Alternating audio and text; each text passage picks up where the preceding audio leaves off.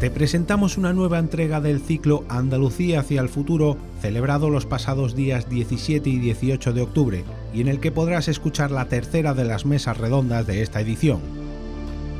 Este panel, titulado Formación y FP Dual, cuenta con la participación de Patricia del Pozo, consejera de Desarrollo Educativo y Formación Profesional de la Junta de Andalucía, con Macarena Gutiérrez, directora general de Atlantic Copper, y además con la directora de servicios en Andalucía de Fujitsu, Elena Delgado. Todo ello moderado por Francisco Morón, delegado de Europa Press en Andalucía, quien preguntará todas las cuestiones que los invitados estén realizando en directo a través de sus dispositivos. Para clausurar esta primera jornada del ciclo Andalucía hacia el futuro, contamos con Carolina España, consejera de Economía, Hacienda y Fondos Europeos de la Junta de Andalucía. El ciclo Andalucía hacia el futuro de este 2022 cuenta con el patrocinio de Atlantic Copper, Grupo ADVI, CEPSA, Coamba, Coca-Cola, DKV, EDP, KPMG, Fujitsu y Génova. Laura Herrada, redactora jefa de Europa Press en la delegación de Andalucía, presenta el evento que puedes disfrutar a continuación. La siguiente mesa va a contar con las intervenciones de la consejera de Desarrollo Educativo y Formación Profesional de la Junta de Andalucía, Patricia del Pozo, con la directora general de Atlantic Copper, Macarena Gutiérrez, y con la directora de Servicios en Andalucía de Fujitsu, Elena Delgado. Modera esta mesa el delegado en Andalucía de Europa Press, Francisco Morón.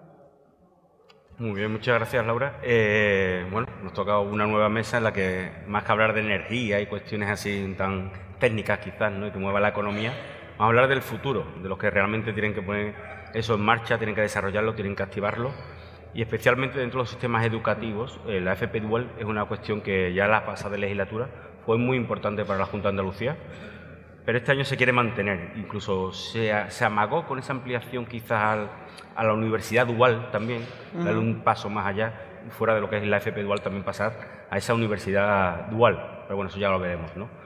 Lo importante sería conocer qué es lo que hacéis vosotros como empresas, para luego ver eh, la, la, Junta cómo lo está desarrollando y esa colaboración público-privada que yo creo que es esencial para la evolución de cualquier tipo de proyectos en Andalucía, ¿no? Podemos empezar por Fujitsu, Elena. ¿Cómo estáis viviendo, cómo estáis poniendo los objetivos dentro de esa formación de los que después tienen que ser los que alimenten a la empresa?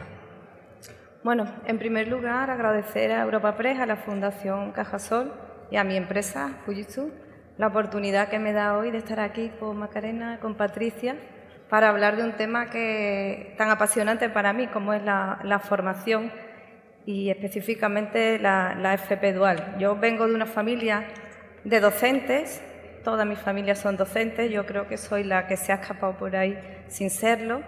Y concretamente la FP en su modelo más tradicional es algo que he vivido desde niña, porque mi padre ha sido 30 años jefe de estudios de un instituto de FP.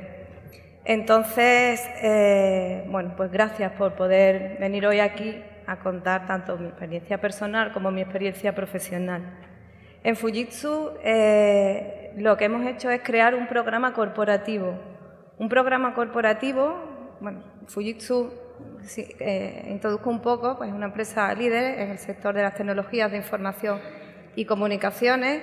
Estamos presentes en más de 100 países, más de 124.000 empleados a nivel mundial. Tenemos una vinculación con Andalucía muy fuerte, FUISU se implantó en España en 1973 y tomó presencia en Andalucía muy pronto, en 1977, eh, con una clara apuesta por nuestra comunidad autónoma, una apuesta basada en la innovación y en el emprendimiento, en el acompañamiento desde la, utilizando las tecnologías como palanca para transformar el tejido empresarial, eh, para generar oportunidades, generar empleo. Ahora mismo tenemos más de 600 profesionales de tecnología de la información trabajando en Andalucía. Eh, nuestro mayor activo, aparte de nuestros profesionales, nuestro centro de servicio que tenemos en Sevilla, nuestra Software Factory, que se dedica a la claudificación y modernización de aplicaciones, nuestro centro de servicios remoto, que da soporte a la explotación y, y de sistemas y comunicaciones. Y en Málaga, que tenemos una planta industrial, eh, el Parque Tecnológico, fue el embrión, creo yo, del Parque Tecnológico de Andalucía, eh, donde somos referentes mundiales en la fabricación de componentes para la automoción y para eh, el sector de la banca.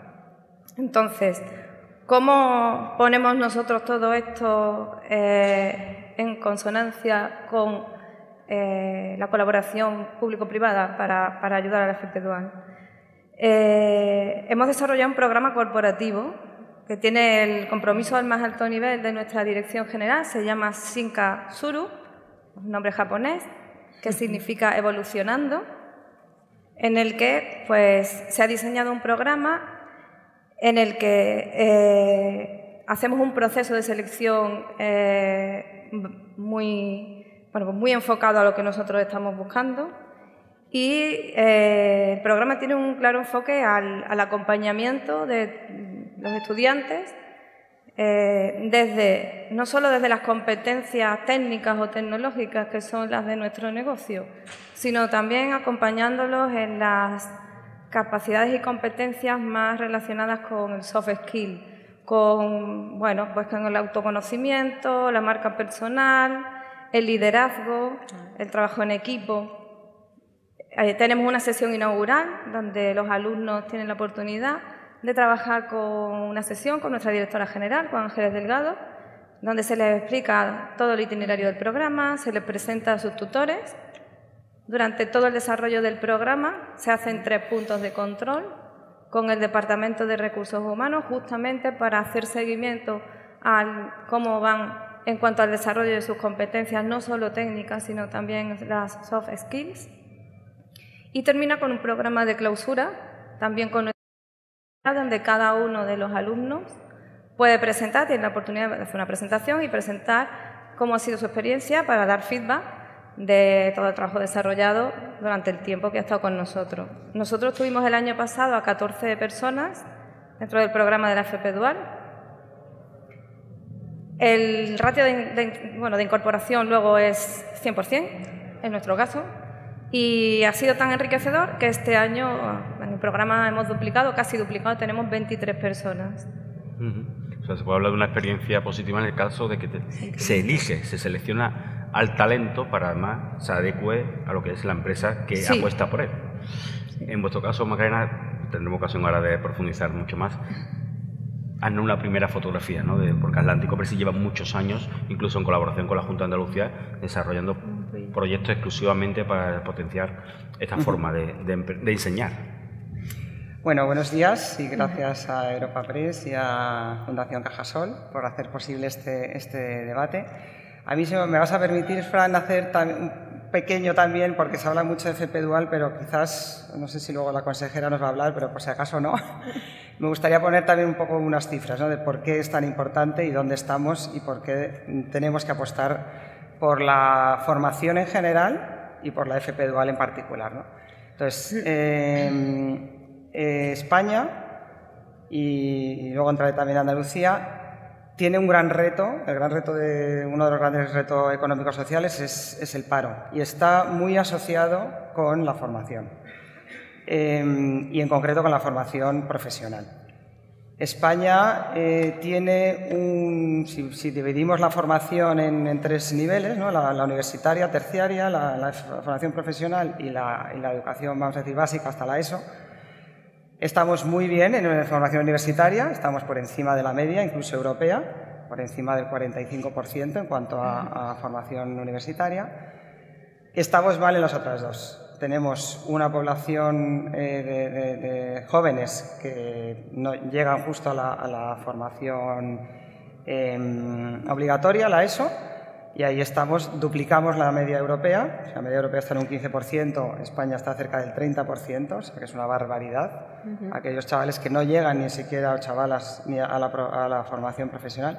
Y el gran reto es cómo pasar de esa eh, formación básica a a una mayor eh, profesionalización a través de la formación eh, profesional y, por supuesto, dual.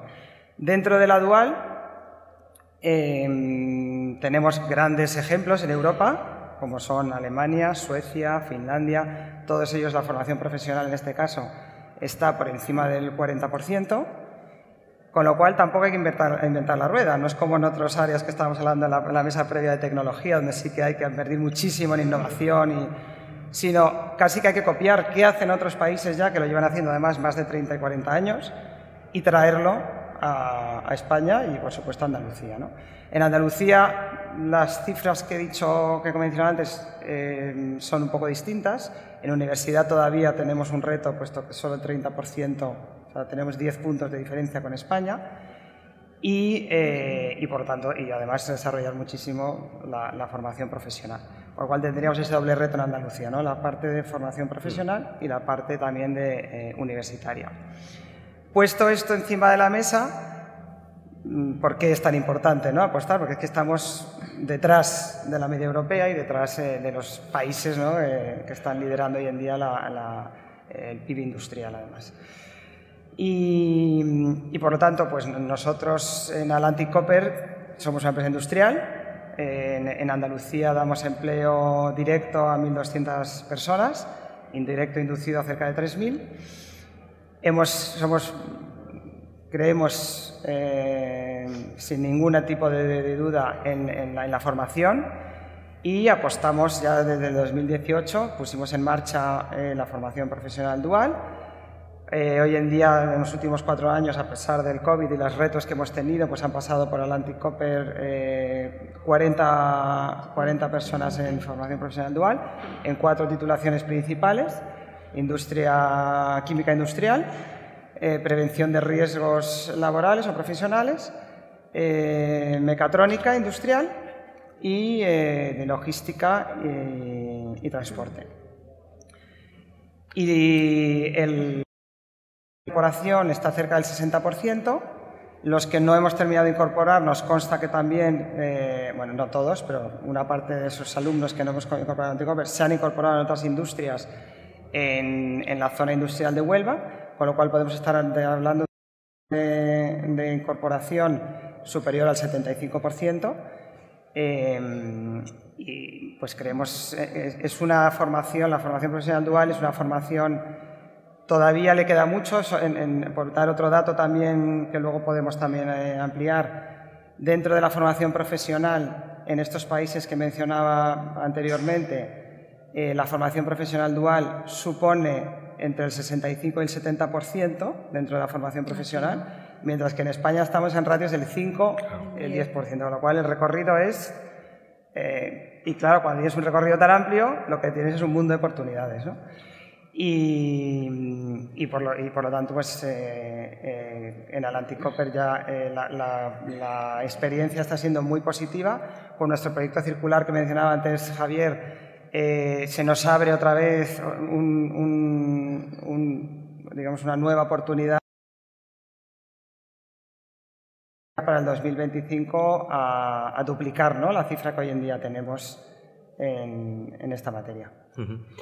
Consejera, hemos visto dos fotografías, dos pues ejemplos. Eh, hay dos cuestiones. Ver qué se puede hacer para modernizar esa FP dual y sobre todo para adaptarlo a lo que es la realidad del tejido empresarial andaluz. ¿no? Y, ha deslizado una cuestión. Eh, ¿Son pocas las empresas que apuestan todavía por esa FP dual? Bueno, eh, por empezar por el final, en FP Dual tenemos ahora mismo colaborando con nosotros aproximadamente 8.500 empresas. En términos generales, en lo que es en toda la formación profesional que se hace desde Andalucía, en torno a 23.000 empresas aproximadamente pero sigue siendo poco si tenemos en cuenta que tenemos más de 46.000 pymes en Andalucía. ¿no? Y el reto está no solo en llegar a las grandes empresas, sino también en trabajar con, las pequeñas. ¿no? Y dicho esto, me gustaría también, si me permite, eh, delegado, eh, darte las gracias a ti, al presidente, así muchas gracias por estar aquí, por la organización de este foro tan interesante, Andalucía hacia el futuro, que básicamente coincide con el mismo reto que tenemos nosotros junto a nuestro presidente, junto a Juanma, en el Gobierno de Andalucía y para los próximos año. Por tanto, un título, un lema más que sugerente. Querido presidente de Cajasol, te lo digo siempre, pero no por mucho que te lo diga, me canso de repetirlo. Siempre dispuesto a abrir las, puertas de esta maravillosa casa para hablar ¿verdad? Y visualizar las cosas importantes, las que nos importan a los ciudadanos, las que nos importan a los andaluces. Y el presidente Antonio Pulido, pues siempre está tenemos la suerte, queridas compañeras, que además nos acompaña nuestro consejero Paradela, que se ha quedado en nuestro foro, ha terminado el suyo de energía y se ha quedado con nosotras aquí en nuestro foro. Por tanto, yo estoy encantada de estar aquí también con mi compañero, con tantos amigos, todo mi equipo de la Consejería de Desarrollo Educativo y Formación Profesional, muchísimas, muchísimas gracias y a todos ustedes en estas horas, ¿no? En estas horas ya casi del aperitivo, que estén aquí para hablar de formación profesional. Yo quería yo quería deciros, y quizás sea la primera idea que engancha con lo que, con lo que has preguntado, ¿no?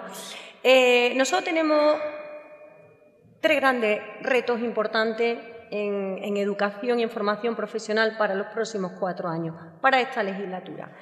Nosotros nos hemos propuesto mejorar los resultados educativos en Andalucía, que eso pasa mucho por desarrollar un buen currículo que estamos ahora desarrollando para los próximos años.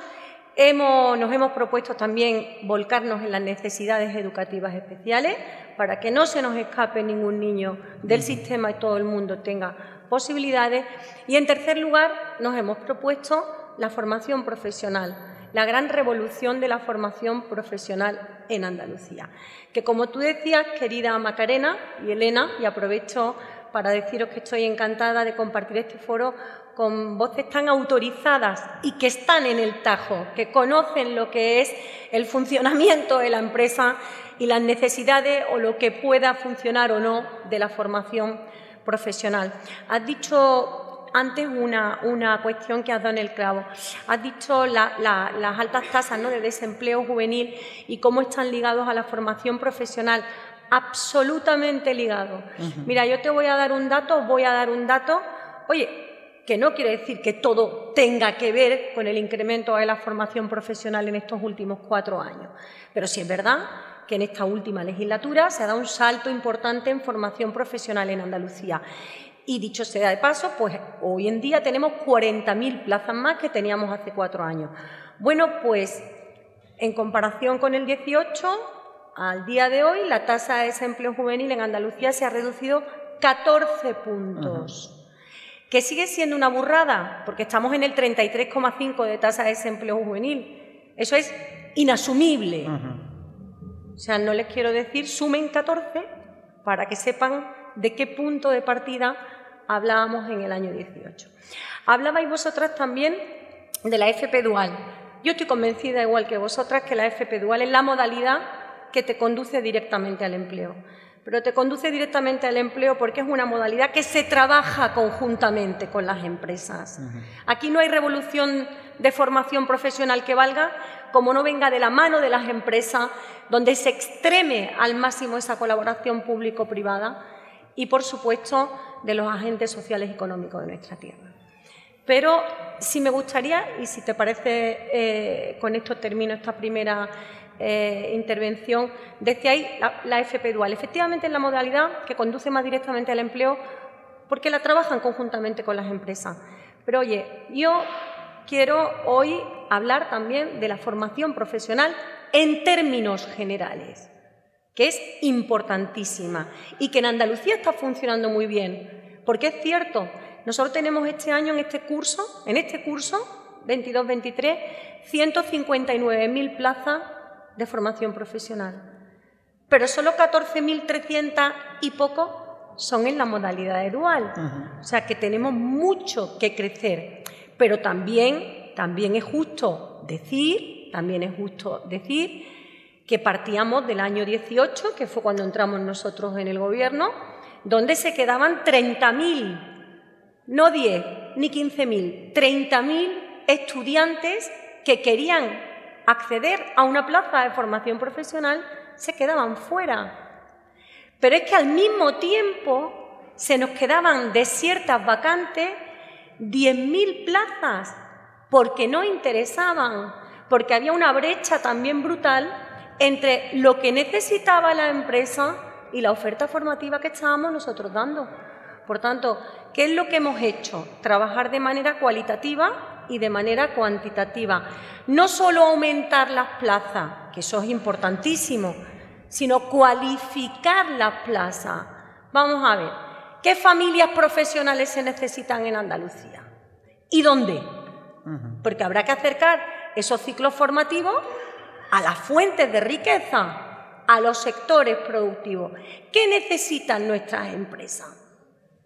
Y acoplar esa oferta que hacemos nosotros a la demanda de las empresas. Por tanto, nosotros partíamos de una situación complicada, complicada, en la que, como digo, se ha dado un buen salto en estos años, también se ha duplicado eh, la FP Dual, se han duplicado las empresas colaboradoras, es decir, que hemos dado un buen salto, pero que evidentemente no es suficiente. Tenemos que seguir trabajando y yo lo que tengo clarísimo es que tengo que trabajar con las empresas, que además hasta los, hasta los proyectos que se, que se, que se, mm, que se ponen en marcha se hacen a media, se hacen en colaboración con las empresas, los alumnos, todo, la formación de los docentes, de los coordinadores, de todo. Es decir, es un plan conjunto. Nuestros alumnos se aprovechan de poder formarse en unas tecnologías que no tienen, por regla general, en los centros de formación nuestros, y las empresas modelan esos técnicos intermedios tan necesarios autónoma, porque nos hacen muchísima falta, precisamente justo a la medida, a las necesidades de las empresas. Por tanto, yo creo que, que, es una revolución, un impulso el que tenemos que hacer entre todos, porque gran parte del futuro de Andalucía, del desarrollo económico y social de nuestra tierra y de seguir creciendo, pasa precisamente por la formación profesional. Vamos, yo no tengo ninguna duda. Tenemos muchos universitarios magníficos que se lo, que se rifan por todos los países, se lo rifan por todos los países, pero teniendo 1.800.000 estudiantes en el sistema público de Andalucía, no nos podemos permitir el lujo de tener que contratar nuestros técnicos intermedios que tanto necesitamos fuera de Andalucía, ¿no? Parece un derroche teniendo ese capital humano. Y ahí quedo. Muchísimas gracias. Es muy importante. Eh, no, si vas a hablar otra vez. Sí, pero es que si me dejas sola me llevo una hora, entonces prefiero que mis eh, compañeras son las que saben Hay cuestiones que son importantes, que es, es, es el tema de los planes de estudios, adecuarlos a las necesidades de las empresas, que eso es muy importante y que es fundamental, y otra, motivar a las empresas para que entren en el sistema de, lo que es la FP Dual. Eh, desde Fujitsu, ¿qué carencia o qué entendéis? ¿Por dónde tienen que ir esa motivación para que las empresas se puedan dar ese paso y entender que es necesario tanto para ellas como para el futuro de la economía? A ver, para nosotros, o sea, no, concebimos no hacerlo, porque entendemos que eh, es un, un retorno que tenemos eh, como empresa, es un, bien que hacemos a la sociedad eh, y los resultados están siendo espectaculares. Y ya no solo con la FP Dual y un poco lo que comentaba Patricia, nosotros estamos hablando de los 14 alumnos que tuvimos el año pasado y de los 23 que tenemos este año, pero nosotros tenemos, mirando hacia atrás, muchos años de colaboración con la FP en el formato de prácticas, eh, en la FP tradicional donde yo creo que el 10% del equipo mío ahora mismo aquí en Andalucía viene directamente de, la FP y de las prácticas que han realizado con nosotros. Entonces, eh, ¿dónde creo yo que sí eh, habría que poner foco para, para que esta colaboración a futuro pudiera ir mejorando y creciendo? Yo creo que en dos aspectos fundamentales. Uno, que sí está muy, muy focalizado en nuestro sector, y permitírmelo, ¿no? y es el idioma, eh, el skill en idioma. Porque si bien creo que en el ámbito universitario se ha hecho un esfuerzo importante en mejorar el skill de idioma de, los alumnos y, lo percibimos desde las empresas, los alumnos que no llegan desde, la universidad vienen con un skill de idioma medio alto muy bueno, eh, no tanto así desde la FP. Y en, nuestra compañía nosotros proveemos servicios globales desde Andalucía. Las personas que he comentado antes, los 600 puestos de trabajo que tenemos aquí en Andalucía, no solo dan servicio a empresas de Andalucía, dan servicios a empresas, en algunos casos internacionales. Y entonces el skill en idioma es muy importante. Y otro reto que creo que debemos, de, entre todos, eh, eh, ir eh, superando es romper la cultura de la titulitis. Muchos de nuestros clientes nos exigen que le pongamos a Leonardo da Vinci para ciertas tareas y desarrollos profesionales que no requieren un superingeniero de la NASA con 500.000 certificados. Hay un. Bueno, yo creo que, se abusa del tema de la titulitis. Yo entiendo que todo el mundo quiere tener a la persona mejor preparada trabajando, pero si estamos todos apostando por la educación y por las competencias en un nivel de cualificación que no me gusta llamarle medio porque para mí no es medio, es, es el que necesitamos y no lo califiquemos. Eh, si estamos todos apostando por eso, hay que trabajar para que, en nuestro caso, que somos proveedores de servicios y, en general toda la sociedad, rompa con, ese afán de, la titulitis. Yo, yo soy titulada universitaria, pero mm, mucha de, de la gente de mi equipo de primera línea no lo son. Y, bueno, no necesito que lo sean. Cuando sales al mundo laboral, lo que tú hayas aprendido en, el ámbito académico es uno de los pilares eh, que te ayudan a afrontar tu carrera. Pero después hay muchos más, habilidades de mucho tipo que hay personas que habiendo pasado sin pasar por la universidad y habiendo pasado por la FP, las tienen y bueno, pues las ponen en práctica en las empresas y son súper valiosas para nosotros. En el caso vuestro también entiendo que aparte de la adecuación sí que es necesario que haya una motivación, ¿no? O por ejemplo, que a la hora de concurrir a un concurso público se premie de una manera o se puntualice, se, le dé más punto a aquella empresa que ha apostado a lo mejor por proyectos de FP Dual, ¿no? Y de esa manera una manera de motivar a las empresas para que también formen parte de ese proyecto, ¿no? No, sé si, si ve cómo se puede motivar, cómo se puede hacer para dar una vuelta para que las empresas apuesten de verdad por ese sistema, ¿no? Y más teniendo en cuenta que, aunque sea una visión de una gran empresa, que España es, un país de pymes, que es mucho más complejo y mucho más complicado. ¿no? Precisamente eso es lo que iba a comentar. ¿no? Yo creo que otro de los grandes retos que tiene España es mm, que tiene demasiadas pymes y demasiado pequeñas. Ya no solo es que tenga pymes, es que son demasiado pequeñas para poder llevar a cabo un, un, vamos, es que es imposible, muchas son de menos de o un empleado o menos de cinco empleados. Entonces, eh, pensar que va a haber una gran expansión de FP Dual o de micropymes, pues es prácticamente imposible.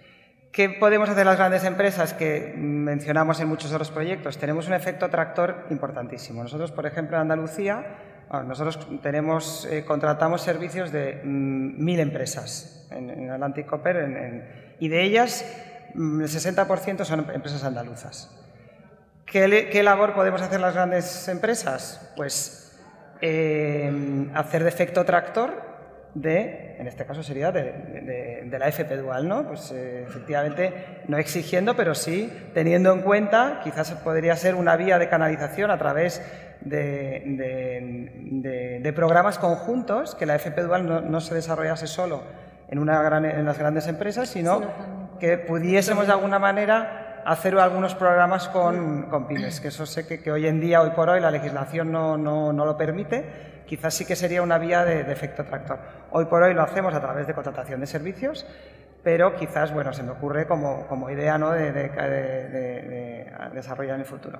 Coincido totalmente con Blanca en, en, los retos que tenemos hoy en día, efectivamente el tema, el tema del idioma, el tema de prestigiar la FP Dual, y eso es a través de los colegios, ¿no? quizás hay que hacer una labor de prestigiar la FP Dual de manera que sea una opción, que la gente se sienta motivada a hacerla.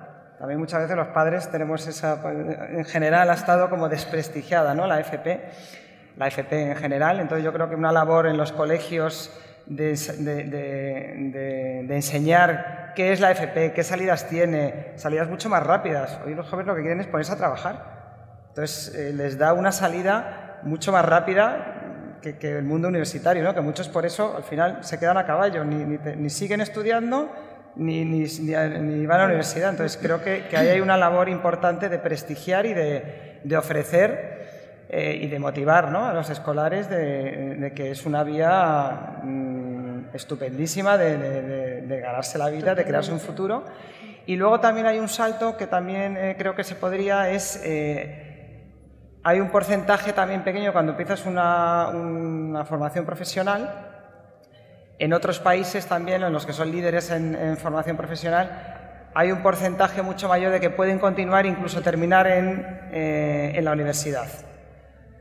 Eh, nosotros en España creo que es menos, que no llega al 60% de las eh, FPs que luego pueden canalizarse y seguir eh, hacia una titulación universitaria.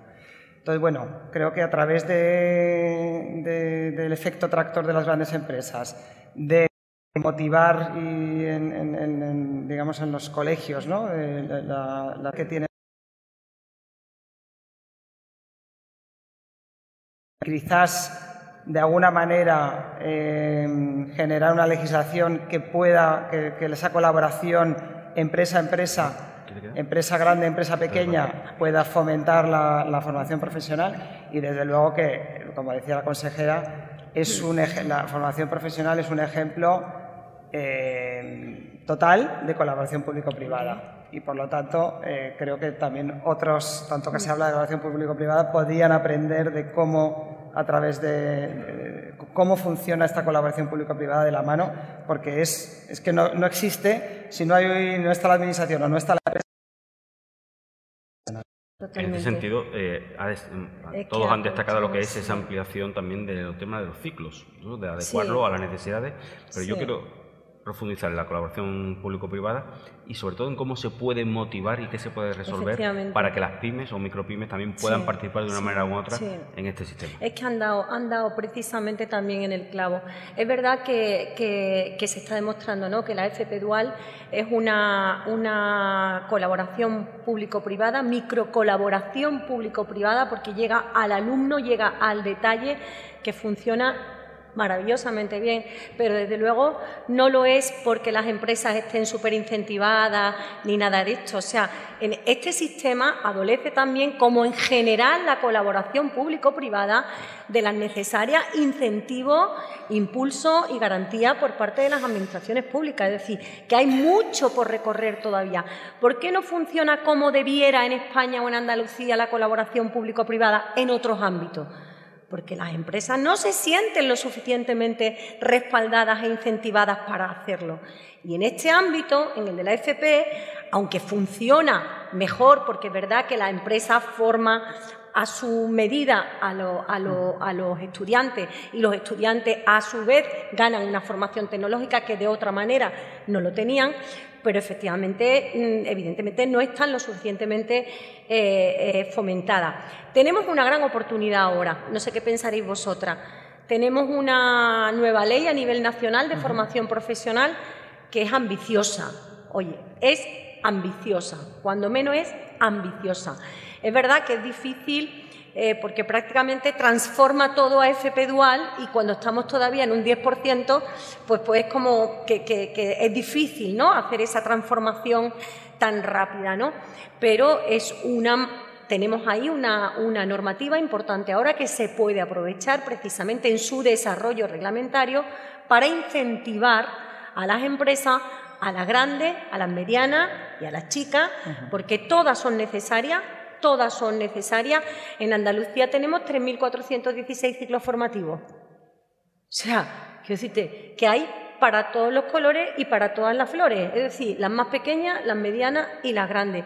Pero es verdad que hay una oportunidad importante ahora mismo a nivel nacional para que las administraciones incentivemos de alguna manera esa FP dual. FP dual, que oye, también tienen que saber las personas que nos están escuchando que los estudiantes están becados, las empresas pagan una beca, es decir, las empresas se comprometen al 100% con la FP dual. Por tanto, yo, mm, y lo digo como administración, como administración, que es necesario que se incentive eh, eh, de una forma más potente ¿no? a las empresas. Hablabais también, es que han sacado unos temas interesantísimos. Es verdad. Sí, pero no tenemos todo el día. No, no, no, ya está, ya está. con esto termino. Es que he apuntado prestigiar, modernizar. Se nos va a ir consejero prestigiar, modernizar. Eh, em, el tema de las pequeñas empresas no para la FP Dual, que tenemos unas micro, micro pymes en Andalucía. Bueno, pues también tenemos grandes polígonos industriales, que forma parte también de la cultura aquí en Andalucía. Por ejemplo, en Pilas, se me ocurre, por ejemplo, en Pilas. En Pilas tenemos un polígono industrial que es impresionante verlo en el sector del tapizado y de los sofás y de todo lo que son las tapicerías, que lo conocéis todos los que estáis aquí. Oye, pues a lo mejor se puede hacer una FP dual en la que colaboren varias empresas pequeñitas del mismo sector, de la misma familia. Por tanto, hay margen para trabajar. Y con esto termino.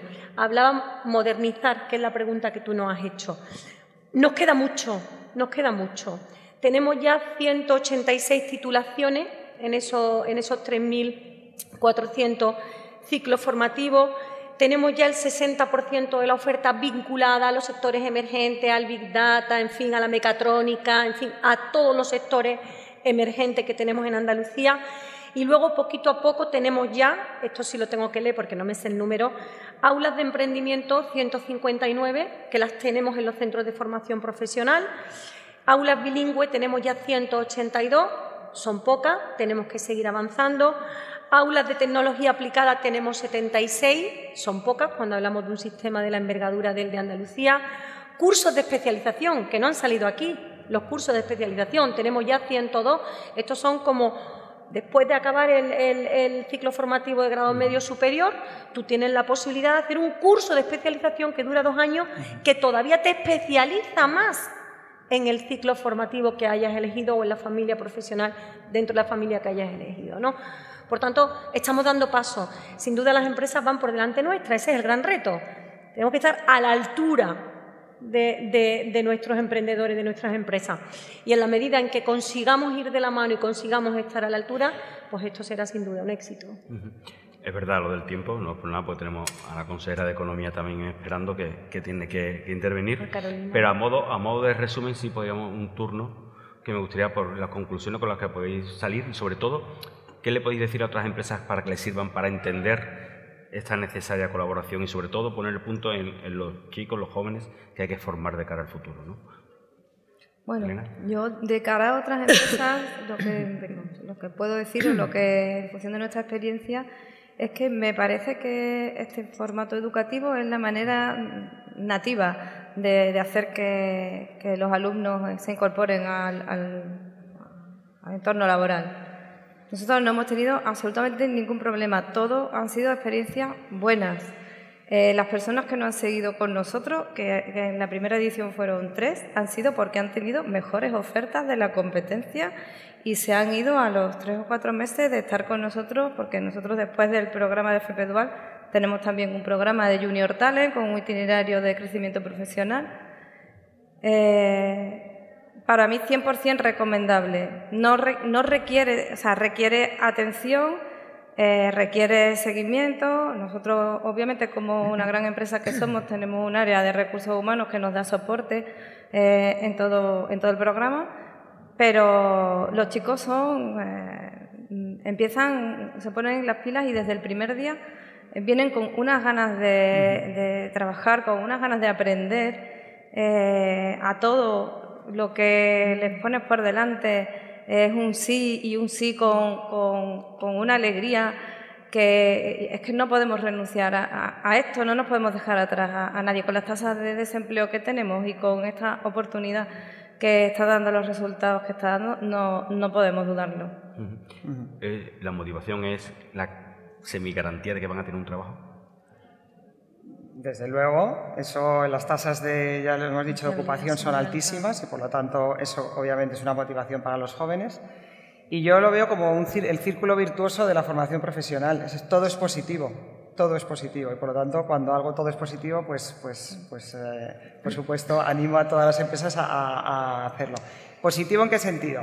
Positivo en que eh, ataca uno de los principales problemas que tenemos, que es el paro juvenil positivo en el sentido que además em, eh, crea una formación totalmente alineada con tus necesidades, no solo ya en el ámbito más técnico de la propia formación, sino que además en esos dos años de formación, o tres, dependiendo de lo que, lo que dure, eh, el, estudiante se impregna de la cultura de la compañía. Ya, es que el aprendizaje es totalmente transversal, ya no solo es la parte más técnica, sino que aprenden de tu cultura de sostenibilidad, tu cultura de seguridad, tu cultura, con lo cual cuando, cuando ya se incorporan definitivamente, has ganado mínimo un año o dos de, de impregnación de esa cultura la colaboración público-privada con los centros formativos, que al final, pues los propios tutores internos que, tienes que crear. Es que eso es una, en sí mismo eso es otra parte positiva del, programa. Mm. Tú generas una serie de tutores internos que tienes que darles una formación que cuando tú eres un técnico y, y tienes que enseñar a otros, en sí mismo estás aprendiendo también y estás mejorando tu propio desempeño. Así que yo lo llamaría como el círculo virtuoso de la formación profesional porque le veo aspectos positivos por todas partes. Sí. Consejera, a modo de conclusión y para que la gente lo entienda, lo importante que es, que es que está haciendo que tiene que ser. Muchísimo. Ya de por sí, como, como han dicho las compañeras, ¿no? la formación profesional en sí ¿no? Eh, es importantísima para el gran impulso y el desarrollo de, de, Andalucía. Es importantísima, nos hacen falta esos técnicos que no tenemos, nos hacen mucha falta. De por sí la formación profesional, ¿no? con esa FCT, con la formación en el centro de trabajo, ya impulsa como digo, a, conseguir una mayor empleabilidad, sobre todo en el, sector joven. Y desde luego la, modalidad de dual es una modalidad que está funcionando, que es una maravilla, porque todo el mundo gana. Todo el mundo está contento. Y cuando todo el mundo está contento, pues todo funciona estupendamente. Esto es así. El alumno está contento porque además se siente seguro, se impulsa su vocación, le encanta lo que hace, se siente que puede hacer algo, que puede trabajar, se siente importante. Y la empresa exactamente igual, porque sabe que cuando pasen cinco, seis, siete meses, un año, dos años, tiene una capa de técnicos importantísimos que puede ir ubicando en los sitios estratégicos para los que lo está preparando. Por tanto, es un sistema que, como digo, funciona divinamente para las dos partes y que todo lo que da es positivo, porque al final la repercusión es en términos económicos y en términos de empleo, luego también sociales y de bienestar social para Andalucía. Que gran parte del futuro de Andalucía pasa por la FP, no tengo ninguna duda. Y que si somos capaces de ir avanzando en la modalidad de dual poquito a poco, poquito a poco, poquito a poco, hasta conseguir una formación profesional dual, bueno, ese día Andalucía habrá dado mucho salto, mucho salto hacia el futuro, como dice el foro. Consejera.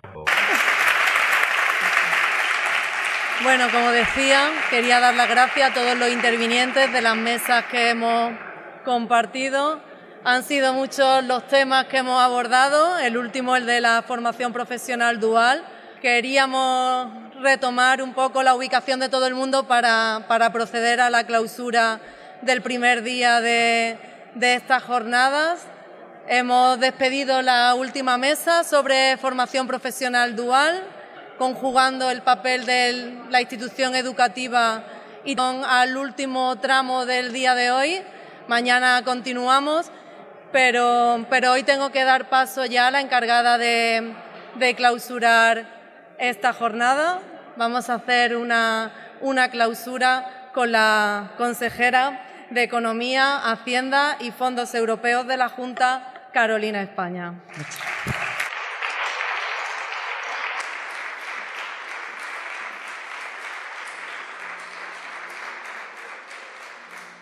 Presidente de Europa Press, querido amigo Asís, presidente de Cajasol, Antonio Pulido, delegado territorial en Sevilla, patrocinadores, que sin ellos no sería posible, viceconsejera, secretarios generales de la Consejería de Economía, Hacienda y Fondos Europeos, señoras y señores, buenas tardes ya.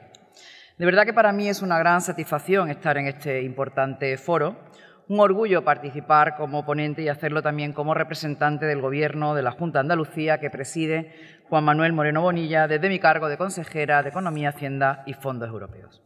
Quieren que les hable de Andalucía y de futuro. ya les digo que no se sorprenda. Es hoy.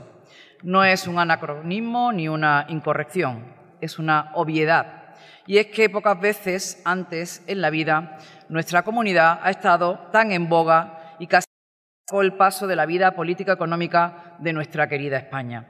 Ahora lo hemos hecho, ahora lo estamos haciendo y la gente mira a Andalucía como tierra de proyectos, de nuevas tecnologías, de ocio, de oportunidades, o sea, de presente y de futuro. Y al mismo tiempo que lucha por mantener sus tradiciones, por nuestra cultura y nuestra forma de entender la vida.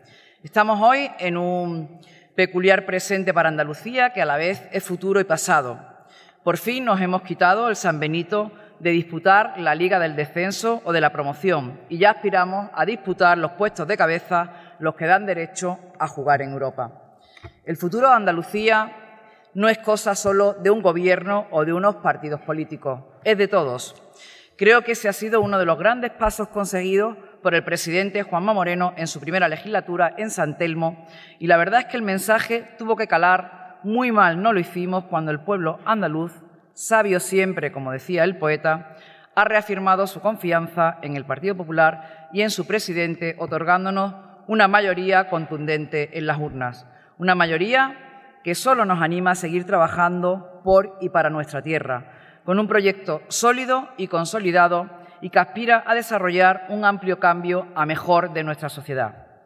Aquí la responsabilidad de que Andalucía juegue en cabeza es de todos y todos hemos de arrimar el hombro porque estamos en el momento clave, con el que muchas veces soñamos y que ahora es una realidad al alcance de nuestras manos.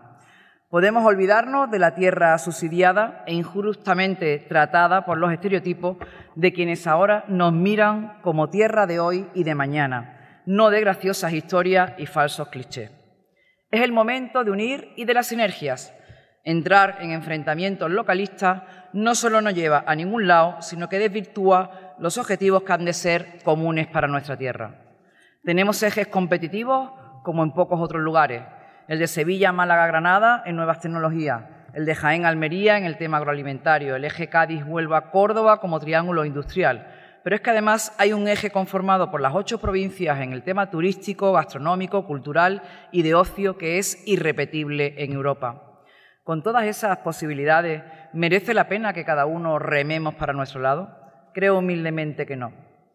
Escribí hace unos días, en un artículo publicado en un diario de Sevilla, que Andalucía mira su presente y su futuro de otra forma. La Andalucía que preside hoy Juanma Moreno no quiere volver a hablar de subsidios, ni de eres, ni de corrupción política. Quiere hablar de nuevos retos, de conseguir que el ciudadano viva aquí como en ningún otro sitio, de buscar la excelencia siempre que se pueda, de aplicar y ordenar bien los recursos, especialmente los fondos europeos, y ayudar a las familias más necesitadas, ahogadas hoy por un pésimo IPC, el peor y más dañino de nuestra historia. Ya no buscamos más dinero para el paro, sino que no lo haya. El cambio, señoras y señores, es brutal, pero real también. La nueva Andalucía busca nuevos horizontes y lo hace con la mente despejada y el corazón abierto, así como con la mayor ilusión del mundo. Andalucía es hoy por hoy el centro de la atención política en este país y eso será por algo. Algo estaremos haciendo bien, cuando además los demás incluso buscan copiar nuestras fórmulas fiscales. Supresión del absurdo reimpuesto de patrimonio y deflactación del IRPF. No hemos hecho estas reformas como un brindis al sol, sino basándonos en nuestro espíritu y en nuestras promesas electorales que deben estar para cumplirse. En la sexta bajada de impuestos del Gobierno de Juanma Moreno, lo que no deja de sorprender a casi todos e incluso molestar a algunos. Esta nueva era política, donde la transparencia es la marca, tiene que conllevar una nueva era fiscal y económica y en ello estamos. Muchos en estos días me han preguntado si vamos a seguir reduciendo o bajando los impuestos. ¿Por qué no? Todo tras estudiarse, analizarse y debatirlo, que aquí ninguno utilizamos balas de fogueo porque estamos jugando con cosas muy serias. Desde la oposición, con un lenguaje propio del siglo XIX, se nos acusa de beneficiar a los ricos. Ya estamos de nuevo con el frentismo que desde nuestro gobierno andaluz queremos evitar ya está bien de las dos Españas para que ahora vengamos a hablar de la España de los ricos y la España de los pobres. Lo que hay que conseguir, lo que pretendemos, es que seamos menos pobres. Nos jugamos mucho como para utilizar un lenguaje demagógico y populista tanto daño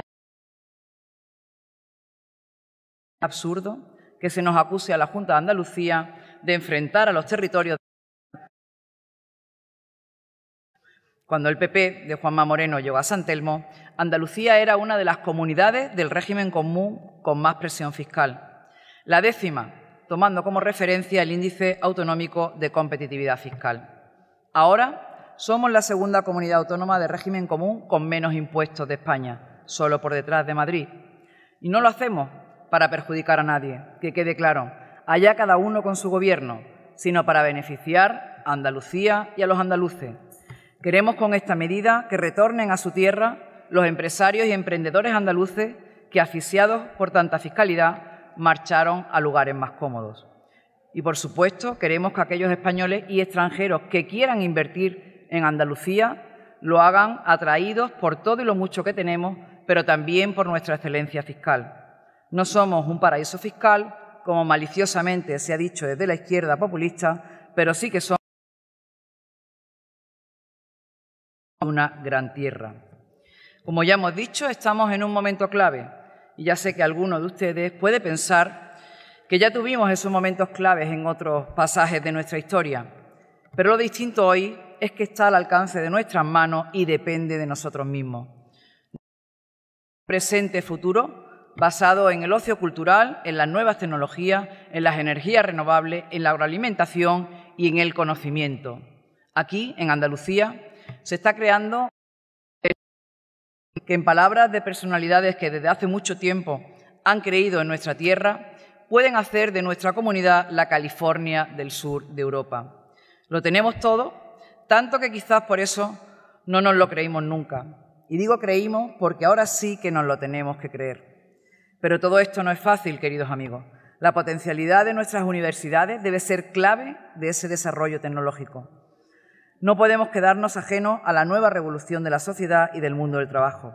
Y para ello hemos de apostar todo desde la base de una formación consolidada, la repesca de mentes privilegiadas que en su día marcharon lejos de nuestra tierra y la búsqueda de oportunidades por igual para todas las capas de la sociedad. En turismo siempre fuimos líderes, pero ahora también somos los que creemos, creamos tendencia. La mezcla de sostenibilidad y turismo es una de las grandes asignaturas pendientes de los núcleos que viven del sector servicio. Y aquí trabajamos sobre una nueva base de atracción, con el sol y la playa, sin duda, como grandes reclamos, pero también con una amplitud de oferta y una calidad que nos hacen imbatibles. Un turista puede esquiar por la mañana en Sierra Nevada, bañarse por la tarde en la costa de Granada o de Málaga y acabar cenando a los pies de la Torre del Oro. Esta suma es imbatible. Tenemos no solo los monumentos, las playas, el sol, Sierra Nevada, sino también una capacidad y una gama hotelera sin igual, hoteles reformados y modernos y una oferta gastronómica, ese sabor Andalucía que es único y maravilloso. No estoy vendiendo humo, es una gran realidad. Aquí quieren venir Google, Airbus, Vodafone, Movistar, Citigroup y muchos otros y lo hacen a sabienta millones, han sido aportados por nosotros, por la Junta de Andalucía, lo que ha permitido mantener 3.803 empleos y crear 353 nuevos.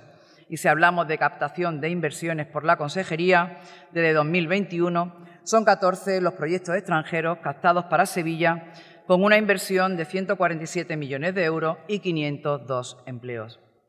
Y seguimos creciendo, pero necesitamos agua. La sequía, la sequía es nuestro gran enemigo Necesitamos agua para el sector agroalimentario, tan potente como ninguno, pero también para el turismo, para la industria y para el día a día de todos los andaluces.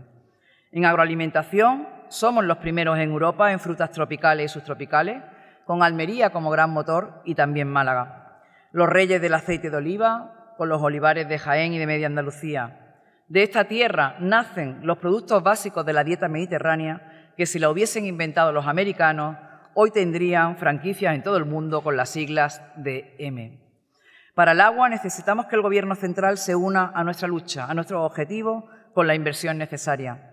No es de recibo y esperamos que rectifiquen que los presupuestos el Gobierno de Pedro Sánchez haya reducido un 11,5% las inversiones hidráulicas en nuestra comunidad. Y ya que hablamos de presupuestos generales del Estado, lamento públicamente que Andalucía, una vez más, quede discriminada en los mismos y nada más que tenemos que mirar las inversiones de Cataluña o del País Vasco con respecto a las nuestras. A ellos, a ello hemos de unir que Andalucía está infrafinanciada desde el año 2009 por un sistema de financiación autonómico que es totalmente lesivo para nuestra tierra y que nos hace perder mil millones de euros al año. Es decir, mil millones menos de lo que nos correspondería anualmente. Y se dice pronto, pero imagínense la de cosas que se pueden hacer con semejante dinero. Injusto sería que no se reconozca que el gobierno que preside Juan Manuel Moreno y al que me honro en pertenecer está cambiando la imagen de Andalucía. Ahora nuestra comunidad se asocia a innovación, a vanguardia, a sostenibilidad. Hemos aprobado una ley de economía circular que sienta las bases de un modelo hoy absolutamente necesario, porque cuidando nuestro entorno ayudamos a cuidar nuestro planeta y también nos estamos cuidando nosotros mismos. Andalucía ya no es solo una maravillosa región para vivir, tiene que serlo también para invertir. Esta frase ya me la habrán oído ustedes, pero no me canso de repetirla. Las medidas fiscales y económicas del Gobierno del Partido Popular van dirigidas a atraer a los que se fueron y a los que nunca habían venido a invertir, a crear en esta tierra. Este Gobierno no toma decisiones pensando en ningún sector de la sociedad en concreto, sino en el bien general de toda Andalucía. A mayores inversiones, mayor riqueza, mayor número de puestos de trabajo, mejores condiciones salariales, más ilusión, más vida, más Andalucía. Queremos dar oportunidades a quienes pueden invertir en Andalucía y eso es lo que estamos haciendo. Estamos sembrando las condiciones para que invertir en Andalucía resulte atractivo para las empresas y los empresarios que son quienes tienen la capacidad de crear empleo, vosotros. El Gobierno andaluz solo puede intentar ponerlo un poco más fácil, siguiendo tres líneas de trabajo que consideramos claves para continuar con el cambio que está viviendo Andalucía. Transformación digital de la Administración, impulso de la simplificación y agilización administrativa y rebajas fiscales. Pero no solo nos dirigimos con esta remodelación fiscal a las empresas, las personas son nuestra principal meta. La deflactación del IRPF aprobada por este Gobierno beneficia a todos los andaluces, así como la ampliación de los mínimos exentos. Bajamos impuestos porque funciona. Se ha demostrado a lo largo de la primera legislatura eh, de Juanma Moreno al frente de la Junta de Andalucía que los servicios públicos no se han resentido, teniendo en cuenta que hemos sufrido una pandemia y que ha estallado una guerra por una injusta invasión y además hemos aumentado la recaudación y en esta segunda legislatura vamos a continuar aplicando las fórmulas que también le han sentado a nuestra economía. Sabemos también que al futuro se llega por y con Europa. Todo el Gobierno andaluz, os puedo decir que estamos en modo fondos europeos. Y por eso nos tomamos muy en serio la oportunidad que nos brindan los mismos. Es una oportunidad, pero también una responsabilidad. En este camino hacia Europa no andamos solos, pero no podemos dormirnos en los laureles. No podemos permitirnos el lujo de dejar ni un solo euro en el aire, que no lleguen ayudas posibles y asignadas por falta de proyecto, de organización administrativa o de voluntad. Para nada. La época en la que parte de las ayudas europeas quedaban sin utilizarse ya pasó y conscientes de ello, puedo deciros que hemos tenido que acometer cambios importantes en el modo de cómo se venían gestionando los fondos europeos. Hemos aumentado la plantilla de funcionarios dedicada a la gestión de fondos europeos, Hemos creado una red de coordinadores en cada consejería para la adecuada gestión de los diferentes programas de financiación europea. Hemos establecido protocolos de gestión que no existían y que exigía la Unión Europea y hemos digitalizado todos los procedimientos. Les puedo asegurar que hemos empezado a recoger los frutos. Hemos conseguido alcanzar un ritmo de certificaciones desconocido en épocas anteriores. En solo seis meses de 2022 hemos conseguido certificar más de 1.300 millones de euros, casi la misma cantidad certificada entre 2014 y 2018, que fue 1.500 millones. En este tema nos jugamos tanto que rogamos al Gobierno central extreme su atención y considere las peticiones de la Comisión Europea sobre el control y distribución de los referidos fondos. Aquí encaja siempre ese dicho tan nuestro de que con las cosas de comer no se juega. Finalmente, permítanme que le diga que hablar de futuro es también hablar de unión, de esfuerzos conjuntos. Por eso, desde la Junta de Andalucía, con el presidente Juanma Moreno a la cabeza, siempre apostaremos por la colaboración público-privada. Y los fondos europeos son una herramienta que nos permiten recorrer este camino. Y termino hablando de mi libro, Los presupuestos de la Junta de Andalucía para 2023, que serán los que necesita nuestra tierra en estos momentos de despegue. En los próximos días presentaremos los presupuestos andaluces, unos presupuestos eminentemente sociales, centrados en las familias, porque así lo exigen las circunstancias, pero también en las empresas, y que, como hemos anunciado, se incrementarán en casi 5.000 millones de euros respecto al último aprobado. Supone un incremento del 12% respecto a los prorrogados de 2021. Son unos presupuestos expansivos, pero adaptados a la realidad y estamos trabajando para que sean justos con todos los ciudadanos. Y siempre que se habla de economía es inevitable hablar de cifras. Y la más importante de todas, 8 millones y medio, la cifra que representa la población de Andalucía en la actualidad. No es un número cualquiera, son las personas que nos confían su bienestar, su vida, en definitiva, su futuro. No les vamos a defraudar. Señoras y señores, tenemos un futuro espléndido, tanto que es el presente. No dejemos pasar el tren del progreso de la nueva era tecnológica, del nuevo mundo que se nos presenta ante todos como una oportunidad sin igual. Vendamos y compremos la mejor de las tierras, que es Andalucía. Muchas gracias a todos por su paciencia.